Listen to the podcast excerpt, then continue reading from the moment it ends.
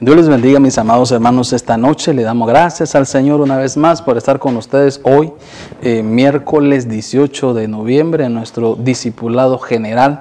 Eh, estoy muy contento, como siempre estamos en cada momento que tenemos nuestro servicio, de poder estar con ustedes a través de nuestras eh, plataformas digitales aquí en YouTube. Y sé que para mí es un privilegio, para mí es un gran privilegio el poder tenerlo usted aquí con conmigo, que me permita entrar a su casa, algunos que de repente nos sintonizan desde su trabajo, que nos puedan sintonizar, nos puedan de alguna manera, eh, diríamos nosotros, eh, eh, conectarse con nosotros, porque sabemos que nos congregamos juntos, nos reunimos juntos con la intención de poder adorar, exaltar y glorificar el nombre del Señor. Creo que Él es el único que se merece toda gloria y toda honra y eso es hermoso que usted esté conectado con nosotros.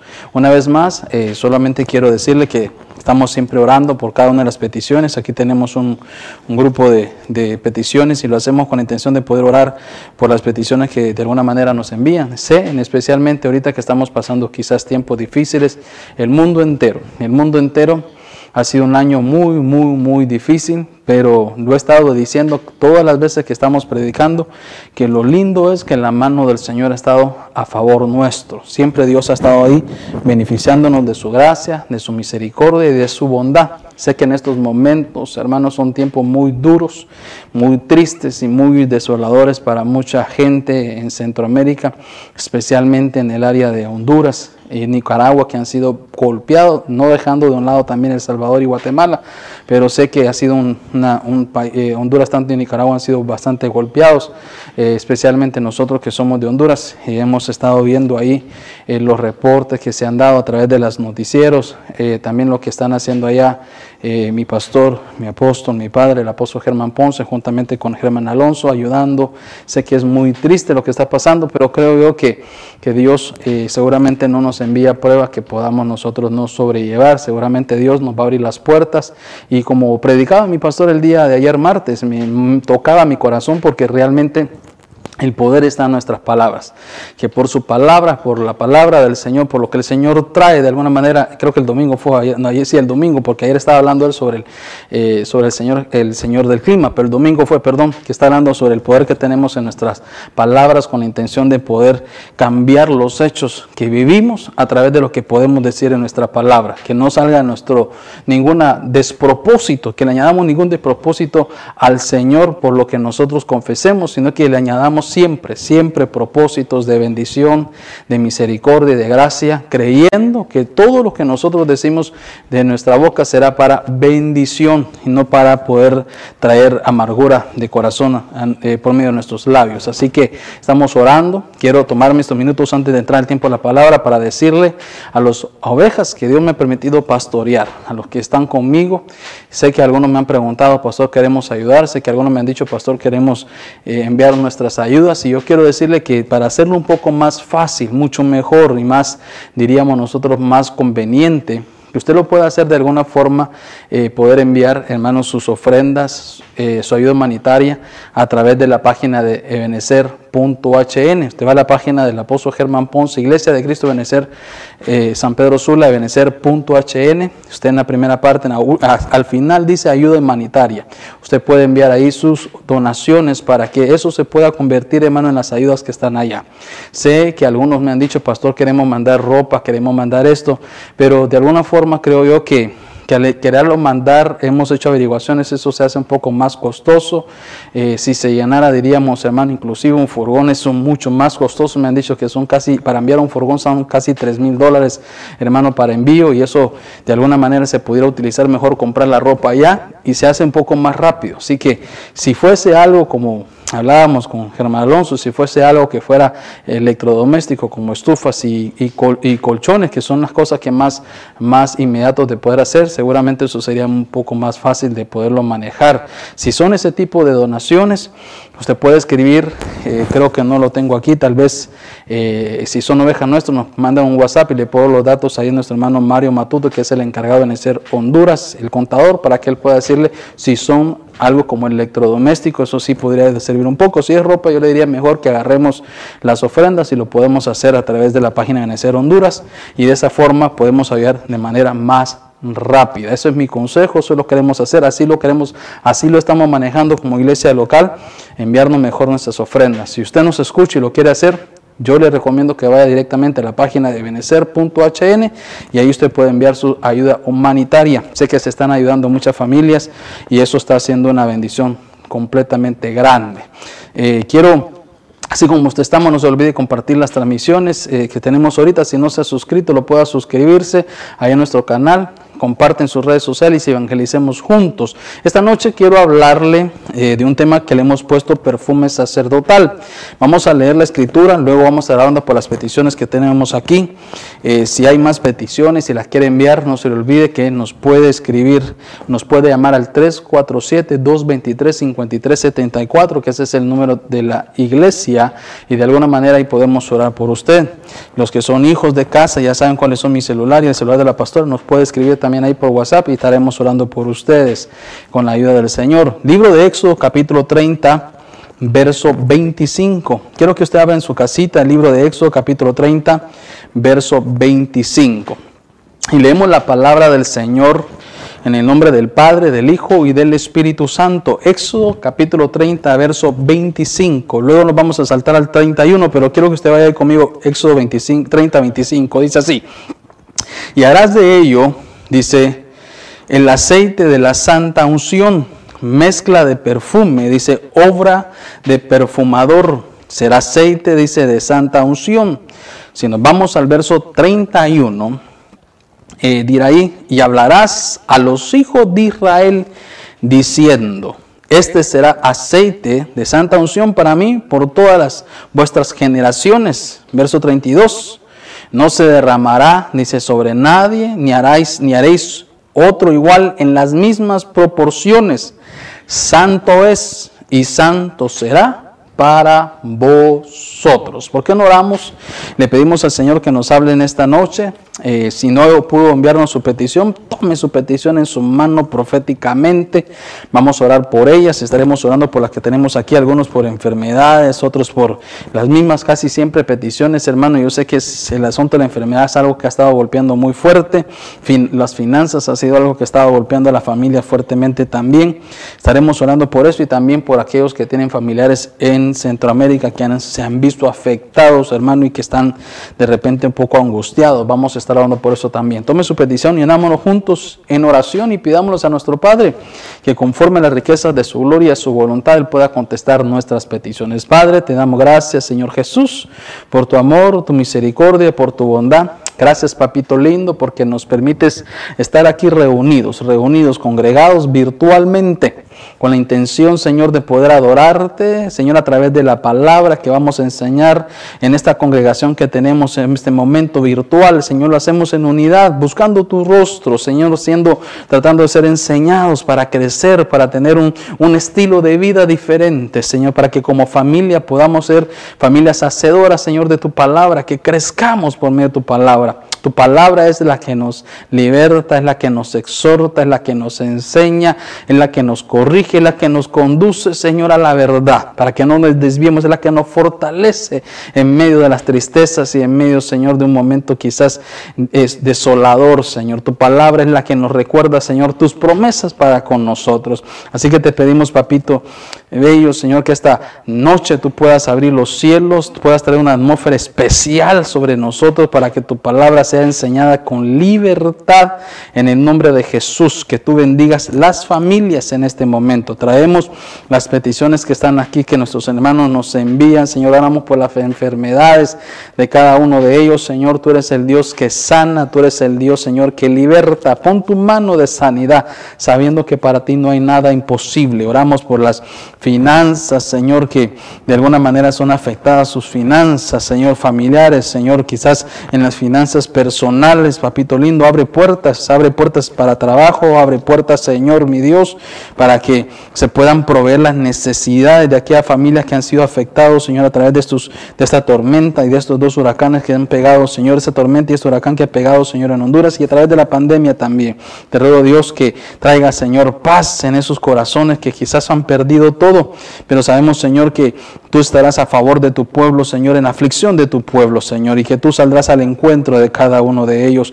Oramos por los hijos, Señor, que están de repente extraviados, apartados, que tú los traigas, Señor, eh, mi Dios amado, a tus pies en el nombre de Cristo Jesús. Los débiles, los cansados, los desanimados, Señor, refuerce sus, ánimos, refuerza, Señor, sus, eh, sus fuerzas, Padre, en el nombre de Cristo Jesús. Esos de sacerdocio, Señor, que se han debilitado y que se han retirado, Señor, de su servicio, que se han retirado, Señor, de la iglesia. Tráelos con lazos de amor, Dios, en el nombre de Cristo Jesús. Gracias, papito, gracias, mi Dios. Tú eres el Dios que nos fortalece, que nos bendice y que nos llena, Señor, de fuerza y de ánimos en el nombre de Cristo Jesús. Sea reprendido todo lo que no sea, que no es tuyo. Y declaramos, Señor, que el bien y la misericordia nos perseguirán, nos perseguirán todos los días de nuestra vida. En el nombre de Jesús, gracias Dios, gracias Padre, gracias Señor, gracias Señor Espíritu Santo. Amén y amén. Gloria a Dios. Pues hermano que estuvimos eh, estudiando un poco esta en estos días, hoy mejor dicho, hoy eh, ayer y hoy temprano en la mañana terminaba de hacer algunas cosas cuando miraba la palabra del Señor. Me llama la atención porque la Biblia nos ha enseñado, y yo sé que usted lo conoce y usted lo sabe, que la Biblia nos dice que somos sacerdotes del Señor. La Biblia nos enseña, hermano, que hay funciones sacerdotales que nosotros tenemos que cumplir como hijos de Dios, como pueblo del Señor que somos. Hay funciones sacerdotales, hermano, que desarrollamos desarrollamos nosotros en la iglesia, que desarrollamos nosotros en nuestra familia, que desarrollamos en nuestra vida personal. Como sacerdotes, hermano, hay responsabilidades espirituales que tenemos que tener. No solamente llamarnos sacerdotes, hay responsabilidades que tenemos. Hay vestimentas, hermano, especiales para los sacerdotes. Ahí diríamos nosotros, hermano, aparte de las funciones, no solo, y aparte de las vestimentas, dice la Biblia que había un perfume había un perfume, hermano, que era como un aceite especial que Dios había dado la instrucción a Josué para que sus sacerdotes entendieran, sus levitas entendieran. Y vemos nosotros, hermano, que este, en este pasaje que hemos leído ahorita, nos damos cuenta que nos habla de una instrucción divina. Diga conmigo, instrucción divina. Es decir, que era algo de parte de Dios que todo sacerdote debía cumplir. Cuando es una instrucción divina, no es algo que se tenga que dejar como quien dice si se cumple o no se cumple, si se hace o no se hace, si se obedece o no se obedece. Una instrucción divina es algo que tenemos que obedecer porque es algo que proviene de parte de Dios, no proviene de parte de la voz de un hombre, no proviene de parte de la, del pensamiento humano de, de alguien. Es simplemente una instrucción de parte de Dios que tenemos que cumplir. Y vemos nosotros, hermano, que había que ungir el pueblo de Dios y vemos que se hacía como un aceite. Algunas versiones le llaman como el aceite de la santidad. Vemos que esas instrucciones que se le dieron a Moisés, hermano, era que ese aceite era como la obra de un perfumador. Así se conocía, era como la obra de un perfumador, hermano. Y recordamos que en aquellos tiempos el aceite, usted se acordará cuando leemos la escritura, se sacaba, hermano, del olivo. Y vemos que lo usaban, hermano, como una loción, como un perfume, como una loción especial. Era un perfume, hermano, único. De conmigo, era un perfume único, era un perfume singular, era un perfume especial dedicado para los sacerdotes. Era un perfume, hermano, que solo los sacerdotes podían utilizar. Y era algo que, hermano, que si se era sacerdote, lo tenía que utilizar por fuerza. O sea, que este perfume que se sacaba de, hermano, que era un aceite especial, que se sacaba del olivo, que se preparaba, que fue una instrucción de parte de Dios, hermano, dada a Moisés para que se le diera a los sacerdotes. Era, era de que tuvieran que entender, hermano, que, solo, que era un, un perfume que ellos tenían que utilizar. Que se, hermano, que de alguna forma vemos nosotros que nadie que no fuera sacerdote tenía derecho a utilizarlo, mejor dicho, no lo podía utilizar. Ese era un, un, perfume, era un aceite que no era para todos, hermano, era para solamente aquellos que fuesen levitas, o sea, sacerdotes. Vemos nosotros que cuando vamos leyendo un poco nos damos cuenta que este perfume, hermano, era para que el sacerdote lo, lo utilizara en sus funciones sacerdotales, en sus, diríamos nosotros, en sus turnos sacerdotales. Más sin embargo, la instrucción también era que aun cuando su turno sacerdotal terminara, tenía que seguir utilizando ese perfume. Era su, diríamos nosotros, su identificador, era su, su, lo, que, lo que el pueblo de repente olía. Olía, hermano, su perfume, olía su forma de su perfume, cómo él olía y sabía que era un sacerdote, aparte de sus, de, sus vestimentas. Vemos nosotros, hermano, que, que era un perfume, diríamos nosotros, para los cojen, así se decía en hebreo, que es eh, sacerdote, es alguien que es consagrado, hermano, es alguien que es apartado para Dios. Un cojen es alguien que es apartado para Dios. Un cojen es un sacerdote, hermano, que es dedicado, que ha sido consagrado para Dios. Entonces, vemos nosotros esto, que cuando, cuando miramos esto, hermano, eh, dice la Biblia que, que al presentarse el sacerdote en su turno sacerdotal, como que Dios percibía ese olor, como que Dios, hermano, sentía a través de los sacrificios, sentía, hermano, a través de presentar los sacrificios, presentar las ofrendas de los pueblos, al momento de entrar, hermano, en el atrio, en el lugar santo, en el lugar santísimo, como que el Señor percibía ese olor. Se sabía que era sacerdote, es decir, hermano, que, que estaba algo que estaba dentro de él y que se evidenciaba afuera. Era algo que se, estaba dentro y se evidenciaba afuera. Era un olor, hermano, que para Dios era algo que tenía un valor especial, porque a través de ese olor, hermano, que expedía el sacerdote, o mejor dicho, a través de ese perfume que el sacerdote expedía, Dios podía determinar qué tan agradado fuese, hermano, delante de las acciones de un sacerdote. Y esto me llama la atención porque algunas veces, hermanos, nosotros que somos muy cuidadosos en la manera de que olemos con el perfume regular que de repente usamos al diario vivir, hermano, usted sabe que algunas veces alguien dice ese, ese aroma me agrada, ese aroma no me agrada, ese aroma es muy débil, es muy fuerte. Algunos perfumes, hermanos, son, eh, diríamos nosotros, agradables al olfato de la gente, hay otros que no. Pero qué cosa más tremendo que para Dios había un perfume. Quiero darle como una introducción y perdón que estoy ahí cimentando.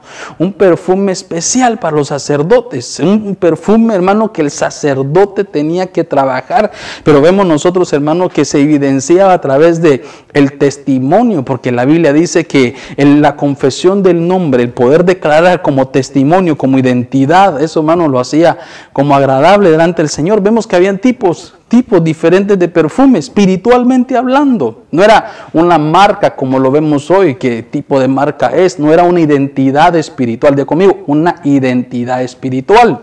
Vemos que como perfume del sacerdote, dice la Biblia, hermano, que, que había una como una especie de identidad y testimonio que era a través del nombre. Había un perfume que hermano que se evidenciaba a través del de, poder, diríamos nosotros, congregarnos. Había un perfume que su testimonio, su etiqueta, su nombre era hermano aquellos que andaban en amor. Era un perfume hermano que aquellos que servían con diligencia. Era un perfume hermano que su etiqueta era la santidad. Así eran cada uno de los perfumes que tenía que evidenciar el sacerdote. Si el perfume del sacerdote no era agradable, dice la Biblia que corría hermano el, riesgo de ser desechado, corría, corría el riesgo de poder entrar al lugar santísimo y morir dentro. Por eso es que los sacerdotes en sus vestimentas tenían como una especie de, de campanitas, hermano, alrededor de la, diríamos nosotros, de las vestimentas que eran como especie de borlas. Y esas borlas, hermano, eh, eh, sonaban y sonaban y así identificaban a los que estaban afuera, de alguna manera que el sacerdote todavía estaba vivo, que todavía, hermano, podía, eh, seguía, operando en su función sacerdotal y si ya no lo escuchaban, entonces de alguna manera sabían que algo había sucedido, entonces con el cáñamo que le agarraban alrededor de su cintura lo jalaban y sabía que el sacerdote había muerto porque algo estaba mal, algo había sido desagradable delante del Señor. Entonces vemos nosotros como que el Señor, desde que miraba al sacerdote entrar en su templo, en su función, en el atrio, en el lugar santo, en el lugar santísimo, iba oliendo, hermano, su forma de cómo olía, cómo era su perfume, cómo era el testimonio cómo era su identidad, si todavía testimonio tenía de congregarse, de reunirse, de que evidenciaba lo que, hermano, que, que, vivía lo que predicaba, que había amor en él, que había de repente un servicio con diligencia, que había de repente una especie de santidad en él para ejercer sus funciones. Entonces, yo quiero que vaya conmigo en el libro de Cantares, ya más o menos le dio a entender que el, perfume del sacerdote a Moisés le dijeron que era una instrucción divina. Y la instrucción divina de ese perfume era que solamente para los cogénera, para los sacerdotes, para los consagrados. En el libro de Cantares, capítulo, capítulo 1, eh, verso 3. Pero antes de ir ahí, mientras usted lo busca, Cantares 1, 3. Yo quiero que usted vaya aquí conmigo a la Biblia. Lo vamos a poner tal vez aquí para cimentarlo un poco. Voy a mover aquí de repente mis las peticiones y las ponemos acá. Pero entonces veo yo que, que le estaban diciendo aquí a, Moisés, que era como una especie, hermano, de, diríamos nosotros, de instrucción divina. Una, una especie de instrucción divina. Entonces tenemos acá Moisés. Entonces dentro de esa instrucción divina, le estaban diciendo, hermano, que eh, yo le decía a usted, ¿verdad? Que era como una especie de instrucción divina. ¿Cuál es la instrucción divina? Que ese, ese perfume, ese aceite que preparaban, ese aceite que desarrollaban, hermano, era solamente para los cojén, era solamente para los que eran, diríamos nosotros, sacerdotes. Ese era para los sacerdotes nada más. Era un elemento, hermano, de los cojén, de los sacerdotes. No era cualquiera que, que podía utilizar ese elemento, no era cualquiera, era una instrucción divina directamente para los, para los cogen, para los sacerdotes. Ahora, cuando vamos a la Biblia, en el libro de Cantares le dice usted, eh, capítulo 1, verso 3, dice, tu nombre es como perfume derramado. Por el olor, dice, eh, de tu suave perfume, dice, los jóvenes se enamoran de ti. Note algo. Dice, tu nombre, si lo estamos aquí, dice, tu nombre como perfume derramado por el olor de tu suave perfume, las jóvenes, dice, se enamoran de ti. Cuando nosotros vemos ahí, me llama la atención porque usted se acordará que el libro de los cantares es la relación, hermano, del rey y la novia. Y vemos nosotros que varios versos del libro de los cantares nos hablan, hermano, de nuestra relación de como iglesia, hermano, con Cristo. Entonces veo yo aquí que este es hermoso porque nos da a entender, le estaba diciendo ahí a la novia, aquella que se preparaba, aquella que de repente tenía el deseo de agradar a su rey, tenía el deseo de agradar a su novio, agradar a su amado. Es que le estaba diciendo que, que importante era que, que el nombre tuviera una identidad, una identificación. Y cuando lo vemos nosotros espiritualmente hablando, me llama la atención porque en estos tiempos que nosotros vivimos como iglesia, como novia de Cristo, qué importante es que el nombre de Jesús, hermano, salga de nuestros labios. Qué importante es que el testimonio, hermano, que Cristo está dentro de nosotros, que está en nuestras vestiduras, nuestras acciones, se evidencia por lo que nosotros decimos, vivimos, hablamos, por las cosas que nosotros hacemos. El nombre de Jesús en nuestros labios es un perfume grato como sacerdotes, hermano, nuestro, nuestro perfume como sacerdotes, como estamos hablando de perfume sacerdotal, nuestro perfume como sacerdote es que demos el testimonio que somos de Cristo, demos el testimonio que somos hijos de Dios, que nuestro testimonio se evidencie, hermano, que el Señor vive dentro de nosotros, que esa sea nuestra identificación, ya conmigo, identificación, nuestra identidad. Que cuando compramos, hermano, dice que me llama la atención porque yo sé que a muchos de nosotros nos ha pasado, cuando compramos un perfume, para aquellos que de repente, hermano, son tan cuidadosos en lo que compra.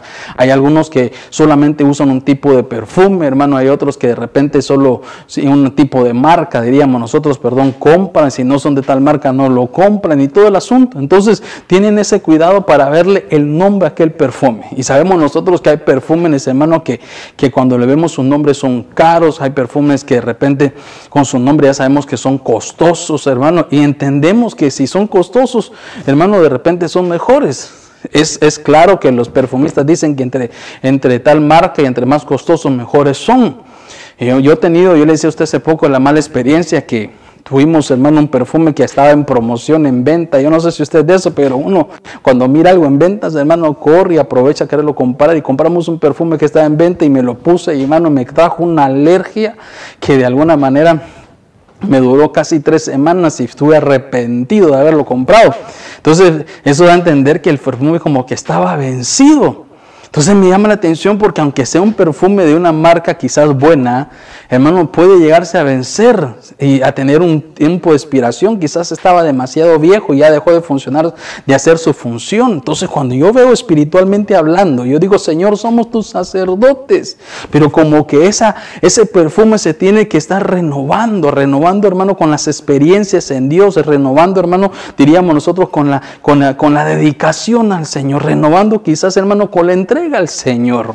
Y eso nos permite a nosotros que nuestro olor no se expire, que como sacerdote, en nuestra función sacerdotal, nuestro perfume, cuando Dios nos huela, cuando la gente nos huela, entienda que damos testimonio que dentro de usted, dentro de sus hijos, dentro de su familia, dentro de mí, habita Cristo. Por eso la Biblia dice, hermano, que eh, muchas veces, y yo mejor dicho, lo digo como una especie de postulado, muchas veces predicamos más, hermano, con nuestro testimonio que con lo que nosotros hablamos. Enseñamos más con nuestro con nuestro testimonio que con lo que hablamos. Porque muchas veces podemos hablar mucho, pero nuestro testimonio evidencia todo lo contrario. ¿Cuánta gente puede decir que le ora al Señor, que habla con el Señor, que Dios está a favor de él, pero su testimonio es todo lo contrario lo que evidencia?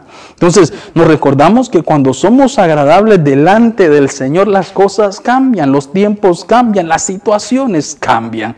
Por eso que de repente cuando estamos en, momentos de pruebas, en momentos de necesidades, quizás en este 2020 que ha sido tan golpeado para nosotros, es donde más tenemos que evidenciar que dentro de nosotros habita Cristo, que vivamos confiado en lo que creemos, en lo que hemos leído, que vivamos confiado confesando con nuestros labios, hermano, que el Señor es poderoso para libertarnos, para sanarnos, para cambiar nuestros tiempos, para sacarnos el manto de momentos difíciles. Entonces vemos nosotros que en el libro, ahí Salomón estaba diciendo, diríamos nosotros, eh, ¿qué pasó aquí? Aquí estaba diciendo de repente Salomón, eh, era como un testimonio a la novia, le estaba diciendo el nombre, el nombre del perfume es agradable. Era estar diciendo, ¿sabe qué? Se enamoran, se enamoran. ¿Cómo, ¿Cómo somos los enamorados? Vivimos enamorados de ese nombre, del nombre que Cristo es nuestro Salvador, nuestro libertador, nuestro sanador. Mire, ahí en el libro de Génesis, capítulo 8, verso 21. ¿Sabe qué me hace recordar a mí? Porque veo yo que hubieron hombres, hermano, que tuvieron quizás 8.21 de Génesis y lo vamos a leer hasta el verso quizás 21 y luego nos vamos a saltar al 27. Esto me hace recordar porque la Biblia dice que Noé fue agradable, fue agradable al Señor. Dice que, que Dios lo, lo, le sintió su aroma y se dio cuenta que fue agradable. Pero ¿cuál fue? Era el testimonio. Por eso le dice usted, el nombre del Señor es nuestra identidad. Mire, Génesis 8:21, si lo ponemos aquí de repente.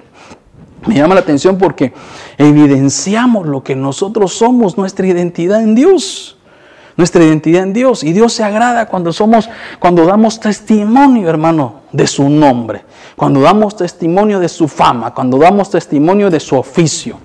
Dice, y el Señor percibió, dice, el aroma agradable y dijo el Señor para sí, nunca más volveré a maldecir la tierra por causa del hombre porque la intención del corazón del hombre es mala desde su juventud y nunca más volverá a destruir todo ser viviente como lo he hecho. En el verso 27, eh, si usted se baja unos versos más abajo, en el 27 dice, eh, ¿si lo tenemos? Dice, y él, y él se acercó y dice, y lo besó. Y al notar, note algo hermano, y al notar el olor de sus vestidos, lo bendijo diciendo, he aquí que el, el olor de mi hijo, el perfume de su sacerdote. Es como el aroma de un campo que el Señor ha bendecido. Qué cosa más linda es que, fíjese hermano, usted se recordará la historia que había pasado con Noé. Dice que la tierra había sido, hermano, prácticamente un diluvio. Recordamos, hermano, que el Señor tiene el control de los tiempos. Había venido un diluvio porque la gente había desobedecido. Dice que cada uno estaba en sus, en sus propios eh, deseos, hermanos, se se habían olvidado del Señor, habían dejado de agradar al Señor, Dios decide ponerle un alto. Hermano, y dice la Biblia que decide entonces salvar a Noé y su familia. Decidió, hermano, salvarlo a todos, pero nadie quiso obedecer a lo que Noé estaba haciendo, diciendo y predicando y enseñando para poder entrar, hermano, al arca, ni, ni habían visto el testimonio de lo que Noé estaba haciendo y decidieron quedarse, pensaron que eso no era cierto, pensaron que eso no iba a ocurrir, hermano, dejaron de, creerle a Noé y al final el diluvio vino y esos hermanos no se pudieron salvar. Y vemos nosotros, hermanos, que cuando eh, pasa el momento de, Noé, dice la Biblia que el Señor vuelve a ver a Noé, porque solo se baja Noé de la, de la barca, hermano, solo se baja Noé de la barca, y lo primero que Noé hace es hacer un altar. Y cuando Noé hace un altar, dice que Hermano, ese aroma subió delante del Señor. El Señor baja, hermano, lo siente, siente su olor, siente su vestimenta, siente su identidad. No era solamente algo que él decía eh, predicar, era algo que él vivía, no era algo simplemente que él, eh, hermano, eh, enseñaba, era algo que él daba testimonio de eso. Y dice que el Señor huele sus vestimentas, siente su aroma y dice, ¿sabe qué? Ya no más voy a destruir la tierra de la misma forma, ya no más voy a contender contra el hombre, vendrá ahora un juicio diferente, pero no de esta misma manera. ¿Sabe lo que me llama la atención? Es que así como Noé, cuando como sacerdote nuestro testimonio, nuestro lo que creemos, lo que vivimos, hermano, que nos guiamos por lo que la Biblia nos dice y no solamente lo predicamos, sino que lo vivimos. Hermano, ¿y cómo lo vivimos en los momentos difíciles? ¿Cómo damos testimonio en el momento difícil? ¿Cómo enseñamos que creemos en Dios, hermano, que nos saca de la prueba cuando estamos en medio de la prueba? ¿Cómo creemos que Dios nos provee económicamente cuando tenemos problemas económicos? ¿Cómo creemos que Dios es el Dios que decimos, hermano, y confesamos que Dios no deja generación, hermano, ni descendencia que mendigue pan cuando estamos en un momento de necesidad. ¿Cómo damos testimonio de eso? Cuando estamos pasando el desierto. Cuando estamos pasando el desierto, entonces el Señor huele nuestras vestimentas, sabe que nuestro perfume es bueno, sabe que nuestro sacrificio es agradable, sabe hermano que, que delante del Señor nos esforzamos por cumplir, por vivir lo que hemos creído. Y el Señor cambia los tiempos. hermano, cambió la situación de toda la humanidad a causa de Noé. El testimonio de Noé cambió las cosas.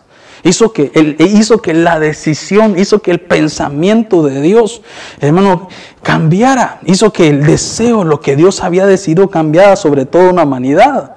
Y eso me hace recordar como Jacob también. Dice la Biblia que, que Jacob, hermano, tenía un olor especial y, y Dios hizo, hermano, que lo bendijeran, lo hizo líder. En el libro de Génesis capítulo 27, verso 27, se lo ponemos aquí. Es que yo quiero tratar de poderle penetrar, poner cincelar en su corazón es, hermano, que hay que, hay que dar evidencia de lo que hemos creído. El nombre de Dios es poder. Lo que predicamos, lo que enseñamos, lo que vivimos, lo que creemos, lo evidenciamos. No importa el tiempo que estemos viviendo, los tiempos cambian. Cuando damos testimonio, hermano, que el Señor vive para siempre, que es misericordioso, que Dios es grande, que nos va a salvar. Y ese testimonio se evidencia y Dios mira nuestra forma de actuar y desciende, nos huele, siente nuestra seguridad, siente que nosotros no solamente lo decimos porque somos, como dice, carreta de otros, sino porque lo creemos. Y eso cambia los tiempos. Mire qué sucedió. No este es el verso, Génesis 27, 27. No sé si lo tenemos, no lo pusimos. Ahí está. Y él se acercó y lo besó y al notar el olor de su vestido lo bendijo diciendo, he aquí que el olor de mi hijo es como el aroma de un campo que el Señor ha bendecido. Entonces vemos nosotros, hermano, que el primer verso que leíamos, 21, era de Noé y el 27, 27, perdón, era de Jacob. Entonces ahí en Jacob vemos lo mismo, porque recordamos que en Jacob dice que el olor, hermano, que recibió el Padre cuando usted va a ver, hermano, la historia de Jacob, usted se va a acordar que cuando se presenta delante de su padre, hermano, la, dice que cuando le oyó su voz, dijo, hmm, este no se parece a mi hijo Esaú. Cuando le, cuando hermano, cuando le sintió, dice que su voz se dio cuenta que no era lo mismo. Dice que cuando le sintió sus brazos, eh, sabía que no era Esaú, sino era porque sentía lo velludo que era, porque Esaú era velludo. Dice, dicen los estudiosos que Jacob era como lampiño. Y cuando sintió que era velludo, dijo, su voz no es igual sus fuerzas no se parecen, porque hermano, Esaú tenía fuerzas de ir al campo, era alguien que iba a cazar, sus músculos estaban desarrollados, pero su pelo, su, su velludo sí se parece a Esaú. Y dice que vino su padre, lo hermano, lo se acerca al besarlo, al darle el beso, siente el aroma, hermano, que tenía Jacob y dijo, sí, este sí es Esaú, lo voy a bendecirle. Fue la bendición del padre. Pero ¿qué hizo Jacob para parecerse a su hermano Esaú? Se puso su vestimenta. Entonces eso hizo, hermano, que, que esa, esa identidad le hizo que el Padre lo bendijera. Noé, hermano, al ver que se levanta, hace un altar y el aroma sube, Y dice que entonces eso agrada al Señor y cambia, hermano, la, la decisión para toda una humanidad. Cambia los tiempos, cambia la decisión de Dios. Las cosas son diferentes. Pero cuando Dios mira a Jacob, entonces se da cuenta que el aroma de sus vestidos, entonces se dijo, perdón, su padre se da cuenta entonces que, que ese si es Esaú, entonces tiene derecho a la bendición. Si no le siente el aroma, no lo bendicen.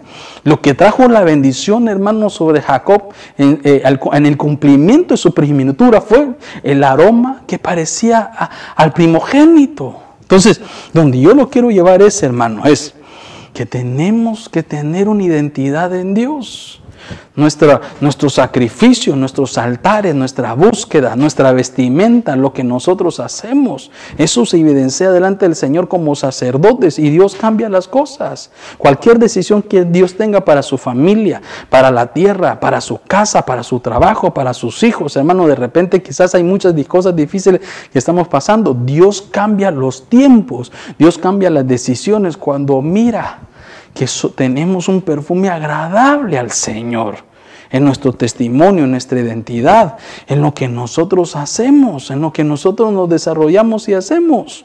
Entonces, yo quiero que usted entienda eso, que usted, usted y yo tenemos que darnos cuenta que, que, es un sacerdote y que, el, y que el perfume nuestro tiene que ser un perfume de identidad, que nos identifique como hijos de Dios, que nos identifique como su pueblo, que nos demos su testimonio, que demos su testimonio al delante del Señor. Yo quiero ir de repente avanzando y, ir un poco más adelante, pero antes de pasarme al otro punto, porque el tiempo avanza, yo quiero que usted entienda eso, que yo estoy yo que entendamos, hermano, es que, eh, que diríamos nosotros como Salomón, eh, a través de la, de la tsunamita, de la novia, decía, tu nombre, tu nombre, tu, la confesión de ese nombre te da identidad. A, a, este Noé le dijeron, es que voy a cambiar la circunstancia, voy a cambiar la decisión sobre la humanidad, porque tus altares son buenos, el aroma es bueno, tu sacrificio, tu sacrificio, tu, diríamos nosotros, tu, el, estar, el, hacerlo agradable. A Jacob le dijeron, ¿sabes qué? Tu vestimenta, tu testimonio, tu testimonio es agradable. Y entonces un Noé cambió el destino de una humanidad. Un Jacob, hermano, eh, eh, sacó la bendición de él, aun cuando no lo merecía. Entonces, Mientras usted va a la Biblia, mientras usted lo busca en su Biblia ahí, yo quiero que en el libro de Ezequiel capítulo 20, verso 41 y verso 42, quiero que usted vaya conmigo a mi, pizarra. Mientras usted busque Ezequiel, entonces tenemos acá, diríamos nosotros, eh, tendríamos acá entonces aún, tendríamos tres personajes, ¿no? Salomón, pusimos Noé, y Jacob, ¿verdad? Tres personajes en una en qué, hermano, que su perfume como sacerdotes, hermano, era, era, era, diríamos nosotros, hermano, era un perfume que su nombre, era su identidad el nombre. Y ese nombre es, hermano, el testimonio, su identidad y testimonio.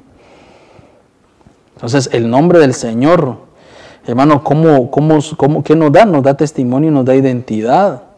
No solamente llevarlo, no solamente decirlo, es evidenciarlo, es tener una identidad, es dar testimonio. No solamente decir que somos cristianos, sino que se evidencia por el testimonio y por la identidad.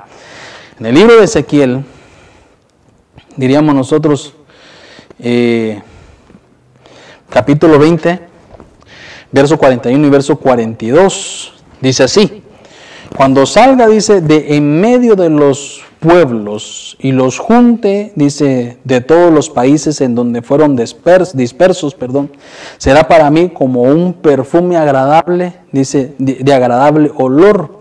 Entonces, por medio de ustedes, dice, haré que las naciones vean que dice mi santidad. Mire, cuando vea conmigo aquí, tal vez leemos acá. Mire, es que me llama la atención porque eh, dice ahí, cuando salgan, dice, de medio de los pueblos. Y como dice ahí, hermano, y los junte. Mire, como que, que, ¿cuáles son uno de los perfumes del sacerdote? Decíamos al principio, hermano, era llevar el nombre del Señor, identidad, testimonio. Pero ahora dice que los junte. una de las evidencias que, que tenemos ese perfume sacerdotal es que nos congregamos, que nos reunimos. Mire, dice, y de todos los países en donde fueron dispersos serán para mí como un perfume de agradable olor. Entonces, por medio de ustedes, haré que las naciones vean mi santidad.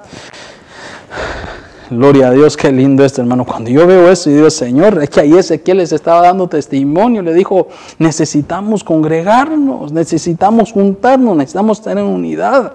Qué importante es, hermano, que en los tiempos que vivimos nos congreguemos. Usted era pastor, pero algunas iglesias todavía no han abierto. Nosotros somos uno que todavía no hemos abierto, estamos en cultos eh, virtuales todavía, sí, pero hay una congregación virtual donde reunirnos. Nosotros tenemos el plan ya, hermano, de abrir en estos días. Pero, y yo sé que ya nos dijeron que no hay problema, hermano, según la, las instrucciones, hermano, del gobernador Ustedes saben que las leyes cambiaron hace una semana y dijeron ahora que restaurantes, bares y muchos lugares ya no se pueden dar más de 10 de la noche y dijeron que esa instrucción todavía no es para la iglesia, pero nos dijeron que es posible que si las cosas siguen así en las próximas dos semanas, hermano, bajan de nuevo, hermano, la, la, la fase y entonces vuelvan a cerrar las iglesias y estamos orando para que eso no suceda. Pero, pero seguimos congregándonos. Seguimos entendiendo, hermano, que lo que nos nutre espiritualmente es estar unidos, que lo que nos hace, hermano, ser vencedores en medio de las pruebas, en medio de las dificultades, es estar unidos. Lo que nos hace tener autoridad sobre un mundo espiritual es estar unidos. Una iglesia, hermano, que, que se congrega. Dice la Biblia que eso trae olor agradable al Señor. Y eso dice que da testimonio hacia las naciones, que somos un pueblo somos un pueblo unido, somos una iglesia que buscamos al Señor, que no estamos dispersos, que nos unimos, hermano, para desarrollar la obra del Señor, que nos unimos para la ayuda al prójimo, que nos, unimos, hermano, para buscar al Señor, que nos unimos para orar por las naciones, que nos unimos para orar por nuestra ciudad, que nos unimos, hermano, por orar, por orar por los nuestros, que somos un pueblo unido. No podemos permitir que independientemente de las cosas que estemos pasando, estemos dispersos.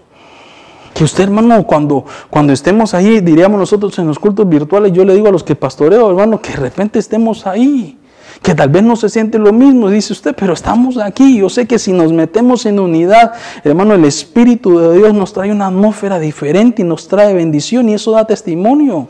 Da testimonio, hermano, que a pesar de la circunstancia, la gente que está afuera dice, ese es un pueblo que cree en Dios, que busca, que se llena del Señor, que a pesar de las pruebas, hermano, se mantiene de pie.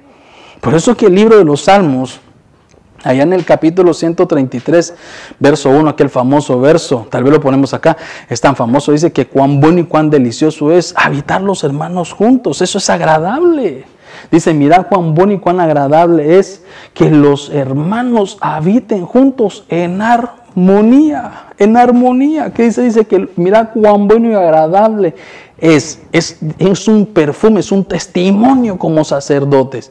Hermano, es ese olor que despedimos como sacerdotes, que estamos unidos, que estamos unidos en armonía, que no nos, no nos juntamos para estarnos dividiendo, que no nos juntamos para estarnos criticando, que no nos juntamos para vernos nuestros errores, que no nos juntamos, hermano, para ver quién hace las cosas bien o quién hace las cosas mal, que nos juntamos con un solo propósito. Y el único propósito es de agradar y buscar al Señor. En el verso 2 dice, que cuando nos juntamos como hermanos, dice, mira lo que dice, es como el óleo, el el precioso sobre la cabeza, hermano, sacerdotal, el cual desciende sobre la barba, la barba de Aarón que desciende hasta el borde de sus vestiduras. Es un testimonio, hermano, que cae sobre la cabeza y sobre todos los demás que nos van siguiendo. Es un testimonio, es una, es una forma de rescatar a otros. Por eso le decía en el punto anterior, salvamos más hermano, mostrando lo que hemos creído que predicando, dando testimonio. Este perfume sacerdotal, ¿sabe cómo se consigue? Congregándonos. Pastor, ¿cómo hago? ¿Dónde compro ese perfume? Congregándonos. ¿Dónde consigo esa armonía? Congregándonos. ¿Dónde consigo esa autoridad? Congregándonos. ¿Dónde consigo que Dios, hermano, conteste nuestras peticiones? Congregándonos. Porque la Biblia dice que si uno o dos o tres se ponen de acuerdo por una sola cosa, Dios la hará. ¿Cómo cambiamos? ¿Cómo impactamos las naciones? Congregándonos. ¿Cómo la gente de afuera nos cree? Congregándonos. Es parte. ¿Cómo conseguimos ese perfume? Decíamos en el punto anterior, con testimonio y ahora con congregación. Hermano, es que es tiempo para estar en equipo. Es tiempo para estar en equipo. Es tiempo para, para estar, hermano, para que toda nuestra casa se llene. Es necesario congregarnos. Eso me hace recordar a mí de, aquella historia de María en el libro de Juan, capítulo 12, verso 3. Mira lo que dice. Ah, Juan 12, 3 dice, entonces María, habiendo traído una libra de perfume de nardo puro de mucho valor, dice, ungió los pies de Jesús y los limpió con sus cabellos y la casa, dice, se llenó con el olor del perfume con el olor del perfume. Entonces, note algo, hermano, es que ahí vemos nosotros, dice que toda la casa se llenó con ese perfume. Recordamos nosotros que el Señor estaba a punto de ir a la cruz, de entrar, entrar el tiempo del sacrificio, pero dice que María se adelantó a preparar su cuerpo. Pero ¿sabe qué, hermano? Toda la casa se llenó porque estaban reunidos. Si usted va conmigo a la pizarra, entonces vemos nosotros ahí, toda la casa se llenó porque estaban reunidos. ¿Cómo queremos que nuestra casa, hermano, se llene del aroma, que, que sea agradable al Señor, que vengan todas las bendiciones del Señor, que, que, ese, que ese aroma sacerdotal corra sobre nuestros hijos, sobre todo? Congreguémonos. Enseñémosle a nuestros hijos la importancia, hermano, del congregarse. La importancia de congregarse, no solamente llegar a la iglesia a ocupar una silla, sino, hermano, ¿sabe qué, hermano? De poder ir más allá de congregarnos, más allá, hermano, de solamente reunirnos, es buscar en armonía la presencia del Señor. Entonces, ¿qué vemos nosotros ahí? Tenemos entonces, eh, diríamos, a, a un Ezequiel.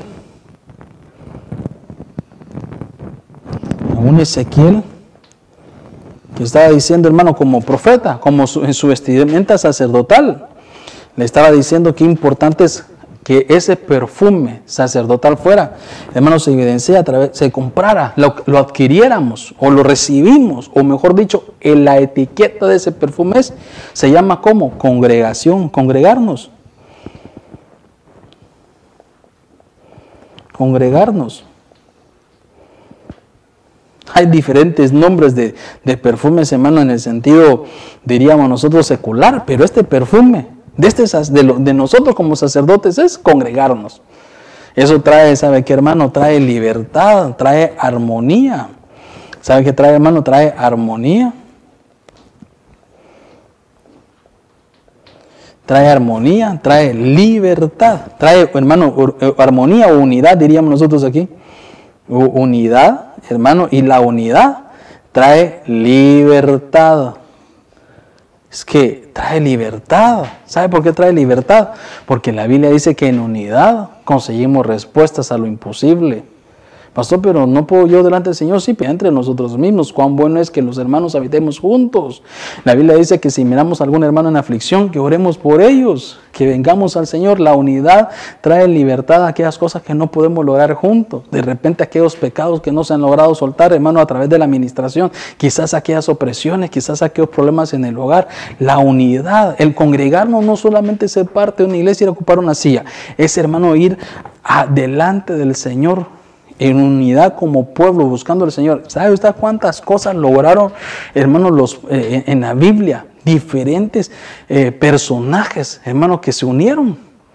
Hermano, eh, vemos nosotros un Nehemías, se unió el pueblo y, y reedificaron. Vemos nosotros un Gedeón que se unió el pueblo, hermano, con sus 300 valientes y vencieron, hermano, y, vencieron aquel enemigo que no podían vencer. Vemos nosotros, hermanos, que eh, eh, se unió solamente dos, Pablo y Silas, cuando están encarcelados, los dos se pusieron de acuerdo, oraron y, fueron, y salieron de la cárcel. Entonces la, la, unidad, pues mediante el poder estar reunidos juntos como un solo pueblo, hace que muchas cosas que no se lograban, eh, hermanos, cambiar, se cambian.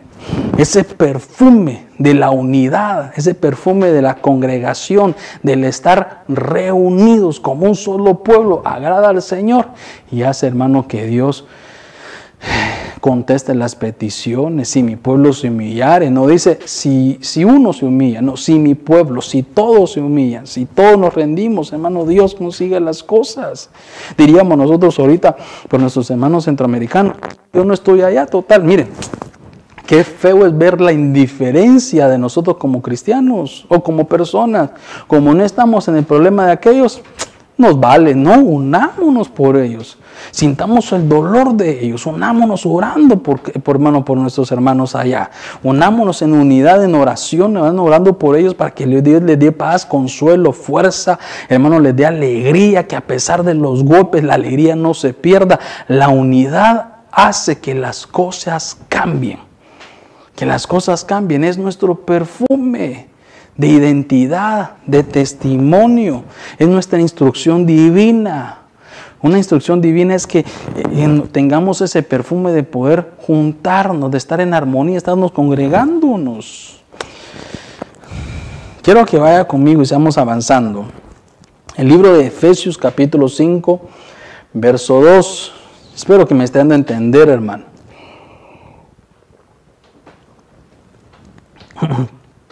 Quiero, deseo con todo mi corazón estarme dando a entender. Efesios 5.2 dice, ¿sí lo tenemos acá? Bueno, dice así. No, ese no es. Tenemos que despedir entonces aquí los hermanos, ¿verdad? Que nos ponen los versos que no son. Ve, es mi hija, ¿cómo la despido, hermano? Dice Efesios 5.2.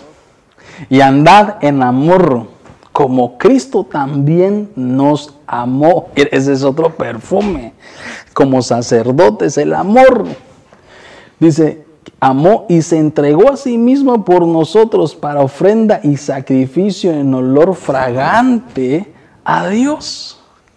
Hermano, el amor es una identidad como sacerdotes. Es que, ¿sabe qué es esto? ¿A qué olemos? ¿Olemos amor? ¿O a resentimiento? ¿O a odio? hermano, a, o a pleito, o a, ¿a, qué, ¿a qué olemos? ¿A qué olemos? ¿A qué huele usted? Ya le diríamos, pues, le había dicho principio al anterior, pero ¿a qué huele usted? A hermano separado, hermano, o, que, o que siempre anda dividido. ¿A qué huele usted? No, yo vuelo a, a, unidad. ¿A qué vuelo? A que me congrego. ¿A qué vuelo? A que tengo amor. Que cuando miro al hermano en problemas no lo señalo. Que cuando miro al hermano que ha dejado ir a la iglesia, hermano, no lo juzgo. ¿A qué vuelo? A aquellos fariseos y a aquellos sacerdotes, hermano, que creían tener toda la ley, pero que cuando encontraron a aquella mujer en adulterio la querían apedrear hasta la muerte. ¿A qué huele usted? ¿A qué huele, hermano, eh, usted como padre sobre sus hijos, que al que el primer error que cometen lo señalan? ¿A qué huele usted, hermano, como oveja, que al primer, eh, cuando le ve los pies de barros a su pastor lo señala y se va? Hermano, perdóneme, todos, como todos tenemos pies de barros en, en determinado momento, todos fallamos en determinado momento. Todo, hermano, de alguna manera cometemos nuestras faltas en determinado momento. Eh, eh, ¿Cuál es nuestro, nuestro aroma? Es que, mire, ¿sabe qué? Como pastores tenemos que entender nosotros que cuando, cuando un hermano dentro de la iglesia falla, hermano, más que llegarlo a señalar, a disciplinar como oveja, a tratarlo como hijo.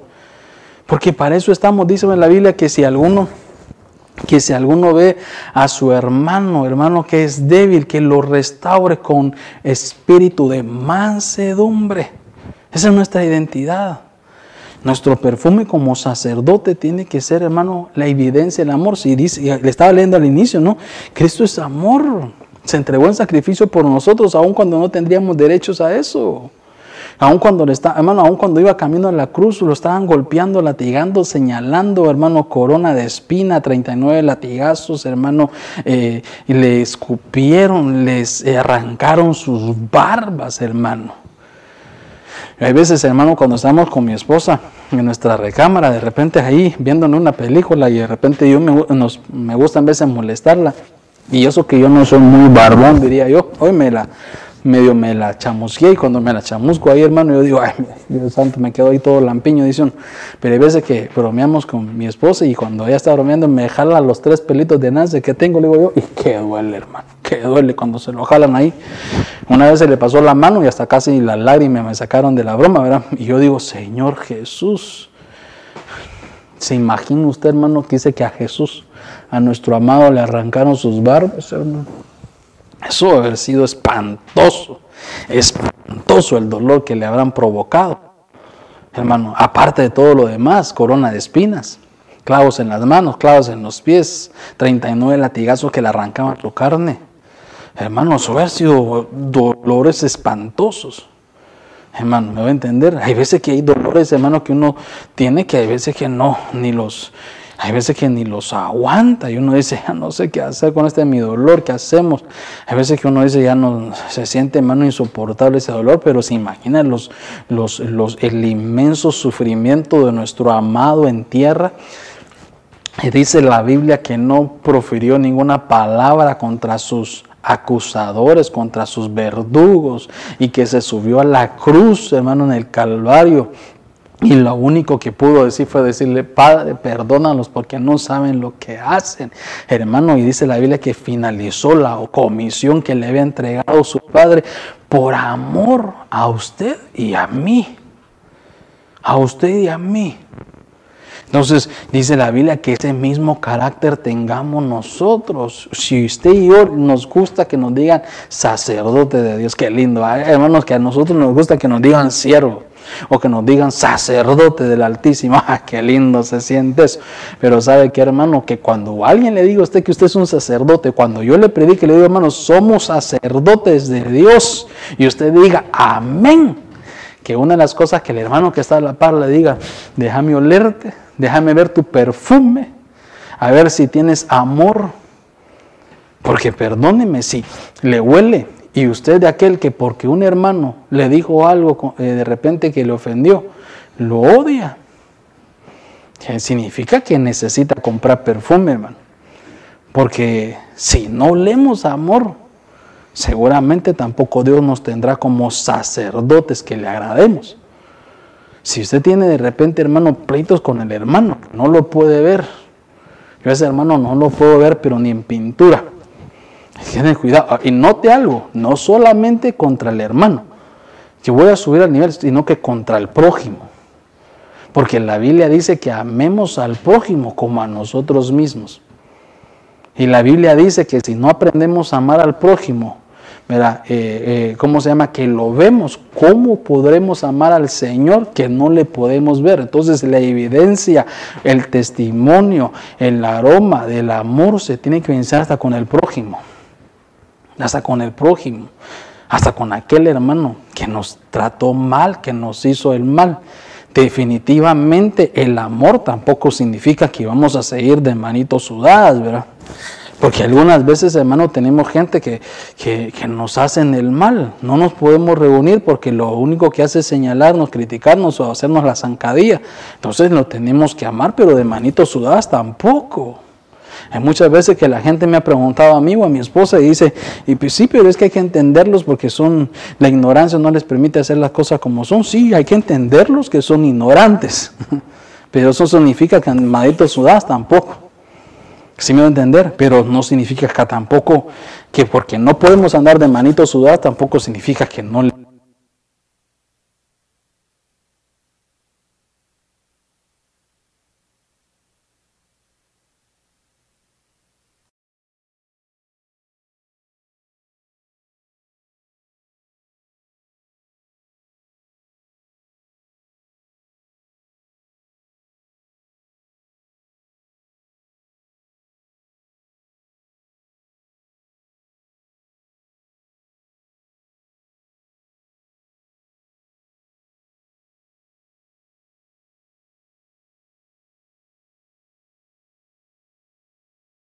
Perdón, hermano, perdonen que nos fuimos del audio, pero algo nos sucedió con el audio y tuvimos que cortar y aquí estamos. Entonces nos quedamos aquí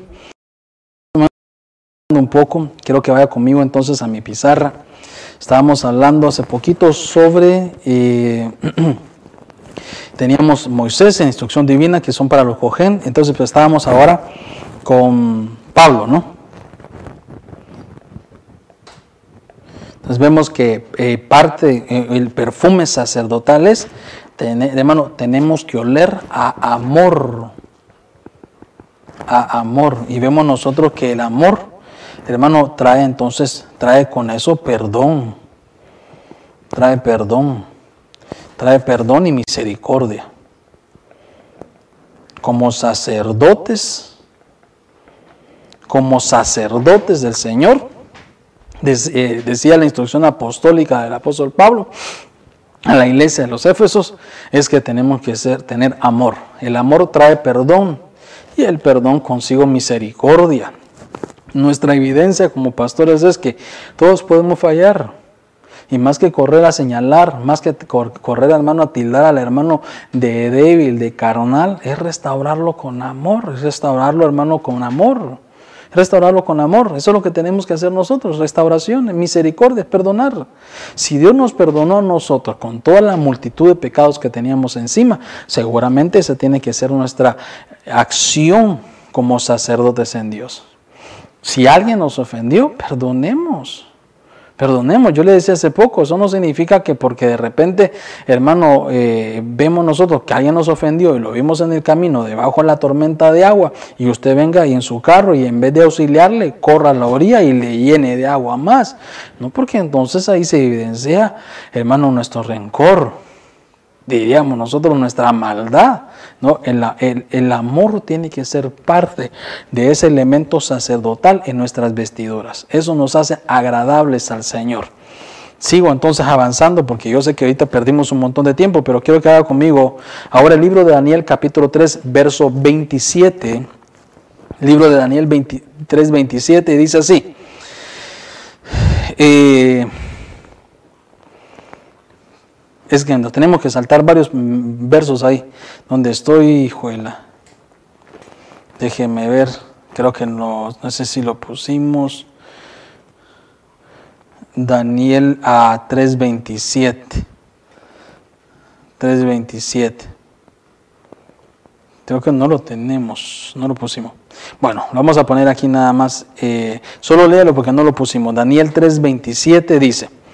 Dice, y se juntaron los grandes gobernadores y los capitanes y los del consejo del rey para mirar a estos varones como el fuego no se enseñó. Dice, eh, ¿qué pasó aquí? Ok, Daniel 3.27 3.27 dice, y se juntaron los grandes, los gobernadores y los capitanes y los del consejo del rey para mirar a estos varones cómo el fuego no se enseñoreó de sus cuerpos, ni el, ni, de, ni el cabello de sus cabezas fue quemado, ni sus ropas se mudaron, ni, ni el olor del fuego pasó por ellos.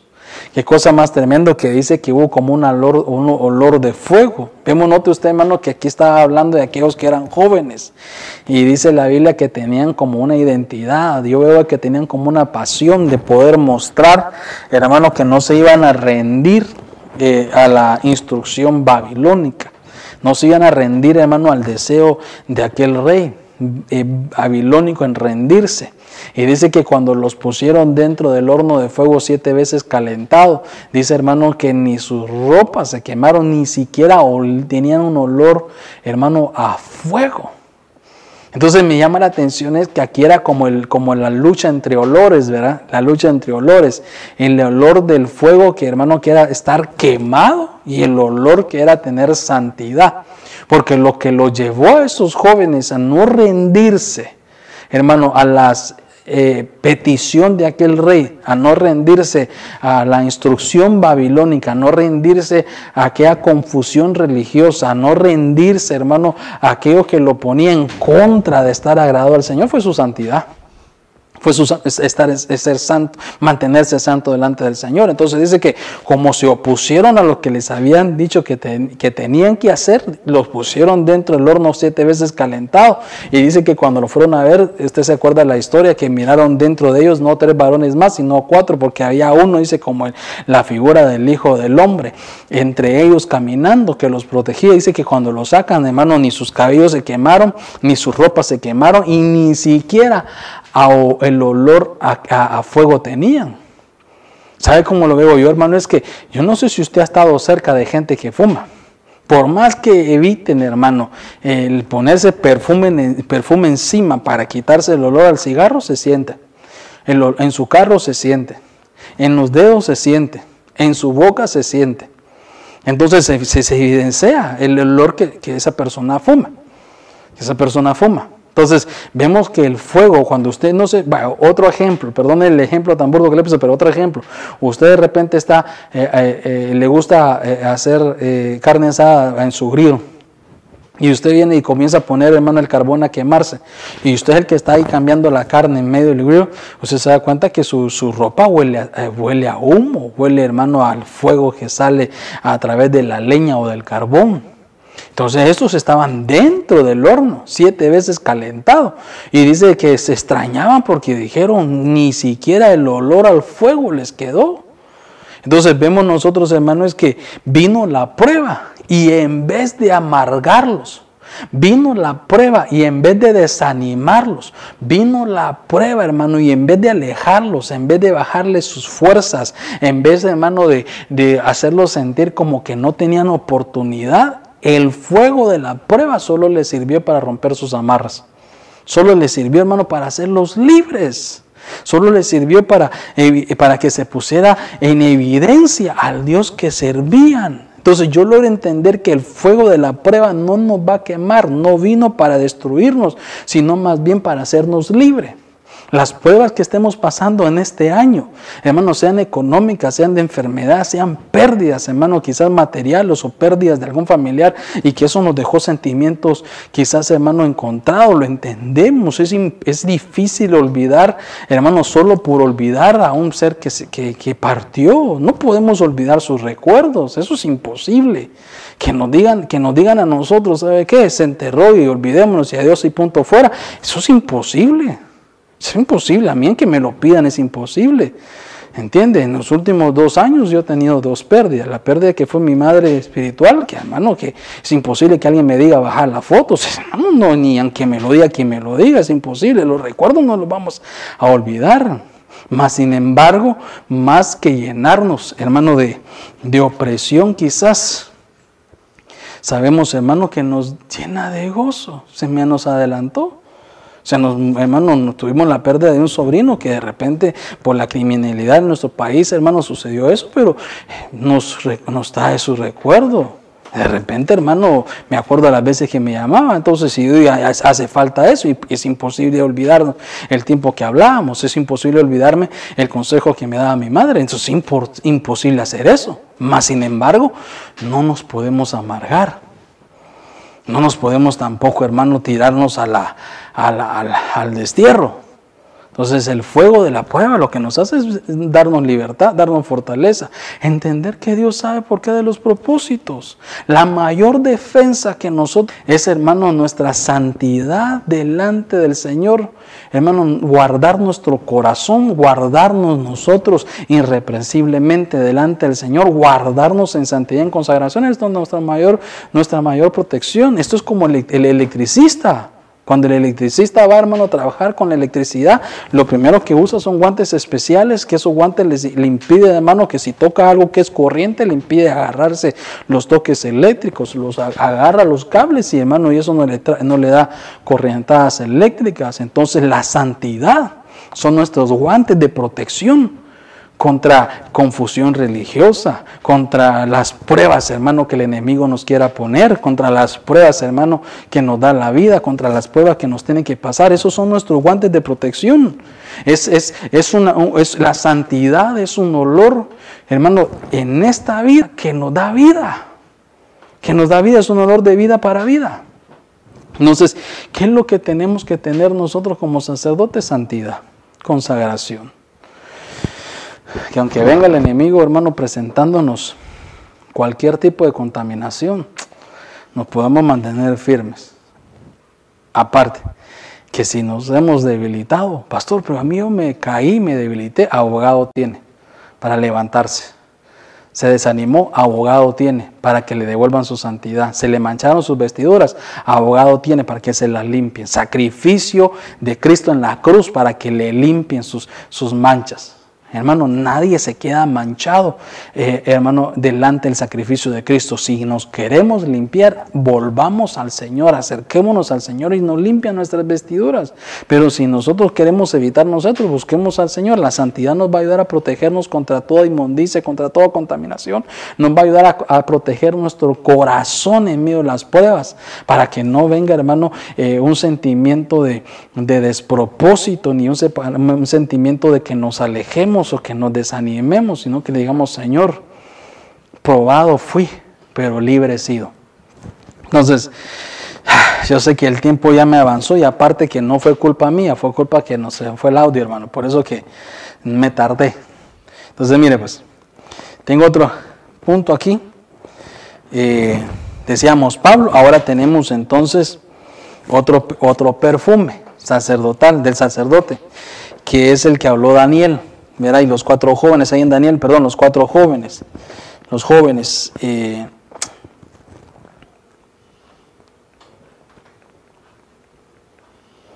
los jóvenes. Entonces vemos ahí que eran cuatro, pues solo le puse jóvenes. Y ahora vemos que cuáles fueron la santidad.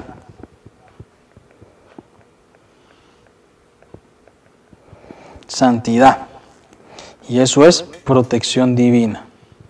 Esa santidad es como una protección. Son como los guantes, diría poner guantes divinos, pero son protección divina.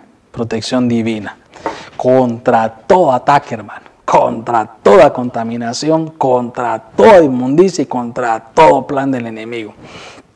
Un punto más, Jeremías 48, 10 y verso 11, tal vez lo ponemos aquí en la pantalla para ir avanzando. Jeremías 48, 10 y 48, 11, tenemos que ir más atrás, más, ahí está.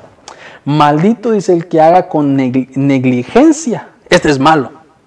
Este es un perfume malo Maldito el que haga con negligencia, dice la obra de Jehová. Maldito el que, maldito el que retraiga su espada, dice de la sangre. En el verso 11 dice, tranquilo estaba Moab desde su juventud, dice, sobre, sobre sus sedimentos ha estado reposado. Mire cómo es el negligente, ¿verdad? Se mantiene tranquilo en su situación, reposado en su situación, pero esto no es una tranquilidad, un reposo, hermano, de una situación en medio de un problema malo. No, no, este es sentirse acomodado, este es sentirse estancado, que no hace nada por salir de la situación que está. No ha sido, dice, vaciado de vaso en vaso, ni ha ido en cautividad, por eso has quedado en, el, en él su sabor y su olor, dice, no se ha mutado. Dice, hermano, qué terrible es hacer la obra del Señor de manera negligente. Qué terrible es hacer la comisión que Dios nos ha dado de manera negligente. Qué horrible ha de ser, hermano, desarrollar todo lo que Dios nos dijo que tenemos que hacer de forma negligente. Hacer las cosas de forma negligente es mejor no hacerlo. Es mejor no hacerlo. Es mejor no hacerlo. Vale, le voy a poner un ejemplo ahorita a usted. Hermano, yo, le, yo estamos ahorita en pleno mensaje, desarrollando y todo lo que estábamos haciendo. Pero aquí, de repente, después de que termine este mi mensaje aquí, seguramente me reúno con mis hijos y digo, qué negligente fuimos. Y digo yo, fuimos porque somos un equipo, no es que señalar solo a uno, fuimos. Porque no, no nos dimos cuenta que las baterías no estaban cargadas. Entonces eso se llama negligencia, aunque digamos, sí, pero yo pensé que las había cargado, hace dos días estaban bien. Sí, pero el, diligente se asegura que todo camina bien. Así es el diligente. Mire, hermano, yo trabajo en, mi trabajo es eh, en la sección de car service, ¿no?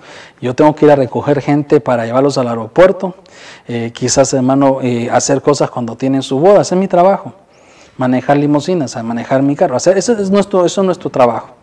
Y cuando yo tengo un trabajo de recoger a alguien y llevarlo al aeropuerto de madrugada, que son la mayoría de mis viajes, 4, 3 de la mañana, 5 de la mañana, yo me aseguro que mi carro esté bien un día antes.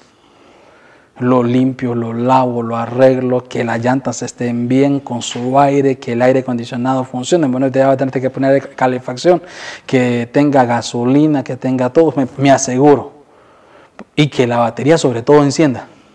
Porque no quiero llegar en la mañana que me levante, por lo menos antes de ir a recoger al cliente, que salgo por lo menos una hora y media antes para estar 15 minutos antes de la hora que me dijeron que tengo que recogerlo. Para que no tenga el problema que al querer arrancar el carro, no me arranque. Ya me ha pasado. Cuando yo comencé esto, en, este, en, esto, en estos hace unos 8 o 9 años que tengo trabajando en esto, más o menos, hermano, me pasó muchas veces que se me olvidaba, no me aseguraba si las luces, el carro había dejado una luz encendida, si tenía que el cargador del teléfono lo había dejado puesto.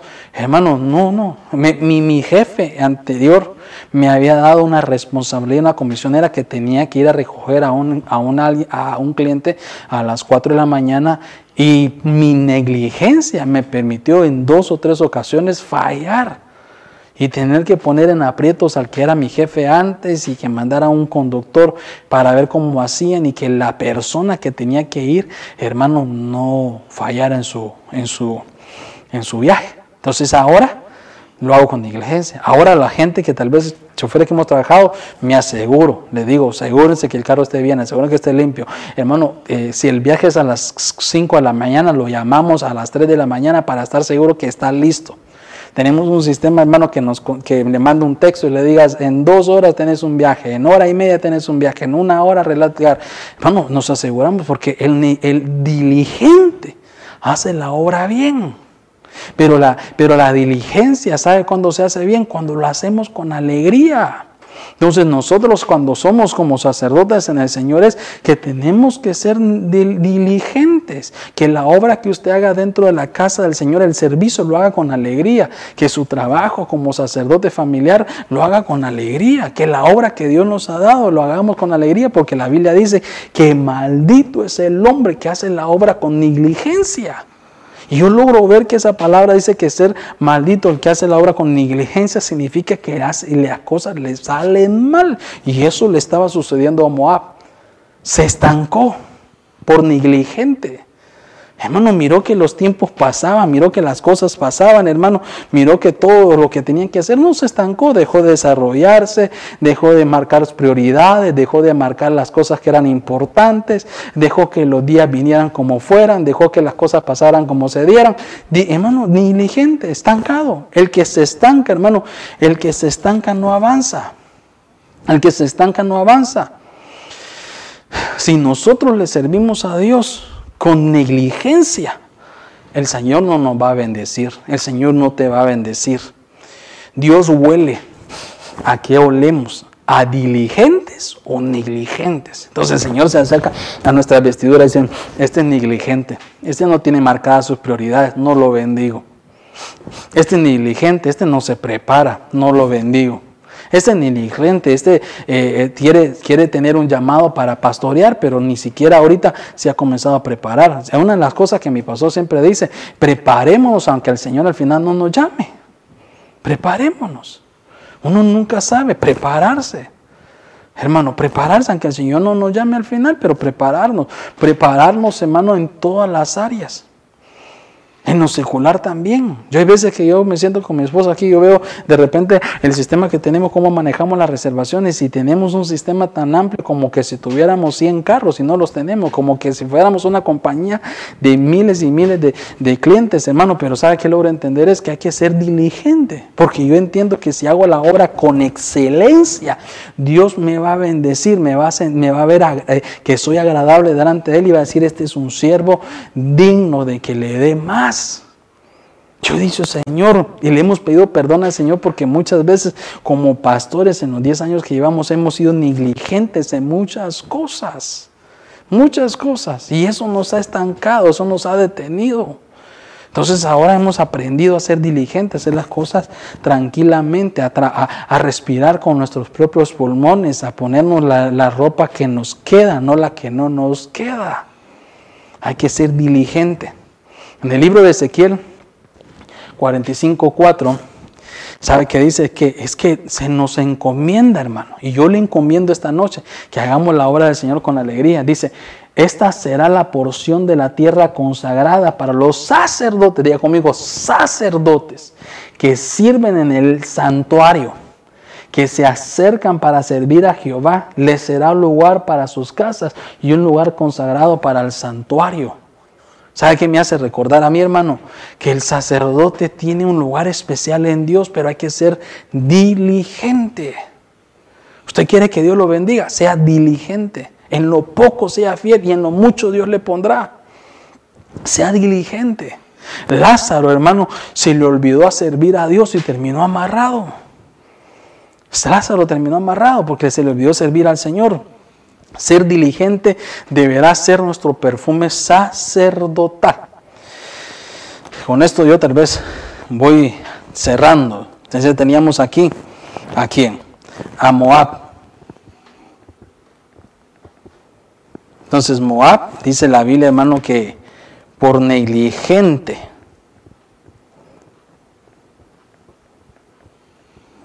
por negligente, se quedó estancado. Hermano, estaba, pues estaba estancado, por negligente, estancado. Y el estar estancado le quitó desarrollo.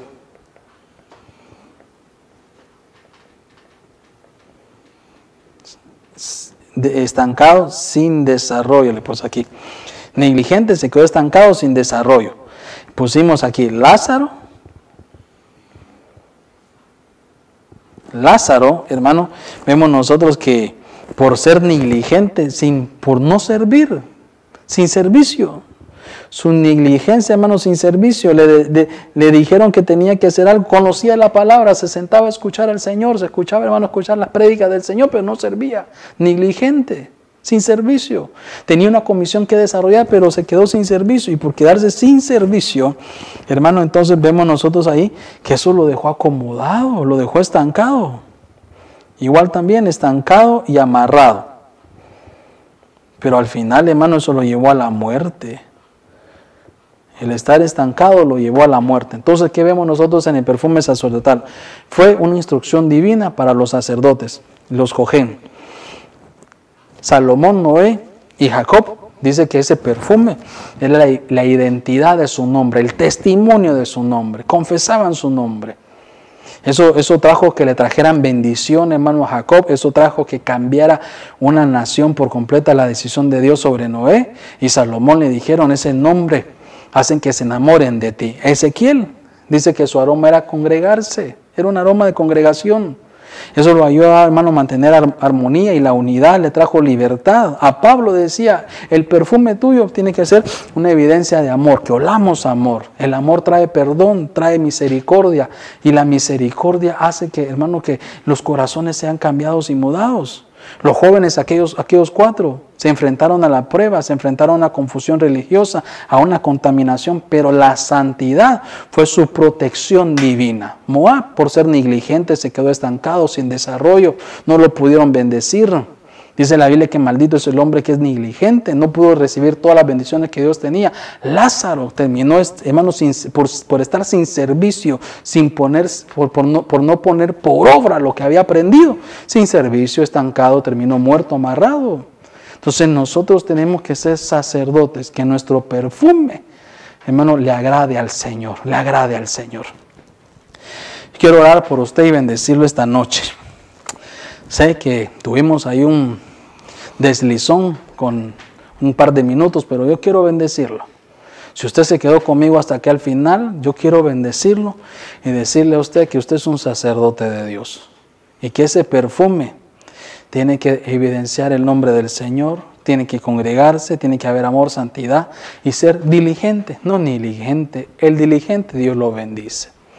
Yo quiero que usted podamos decirle al Señor, que mi, mi perfume te agrade, que mis acciones te agraden, que lo que yo haga te agrade. Que mi vestimenta, Señor, como me veo, que cuando me acerco, cuando el Señor se acerca, Señor, se agrade de la manera que nosotros olemos. Y si alguno de nosotros como sacerdotes hay un olor que no agrada al Señor, porque de repente nuestro testimonio no es bueno, porque de repente hemos dejado de congregarnos por descuido, Hemos dejado que el odio y el rencor y la amargura nos inunde. Hemos perdido quizás la santidad, hemos sido negligentes, nos hemos quedado sin servicio. Esta noche es la oportunidad para que usted y yo, usted le pueda pedir perdón al Señor. Diga conmigo, Señor Jesús, delante de ti vengo, después de escuchar tu palabra, y te quiero pedir perdón. Quiero pedirte perdón porque quizás mi testimonio no ha sido el mejor porque me he desanimado, porque me he descuidado y he dejado de congregarme, porque una situación quizá familiar, personal o con alguien, Señor, me llenó de, de rencor, de resentimiento. Y eso hizo que perdiera el amor y dejara de poder extender misericordia a aquellos que me han herido.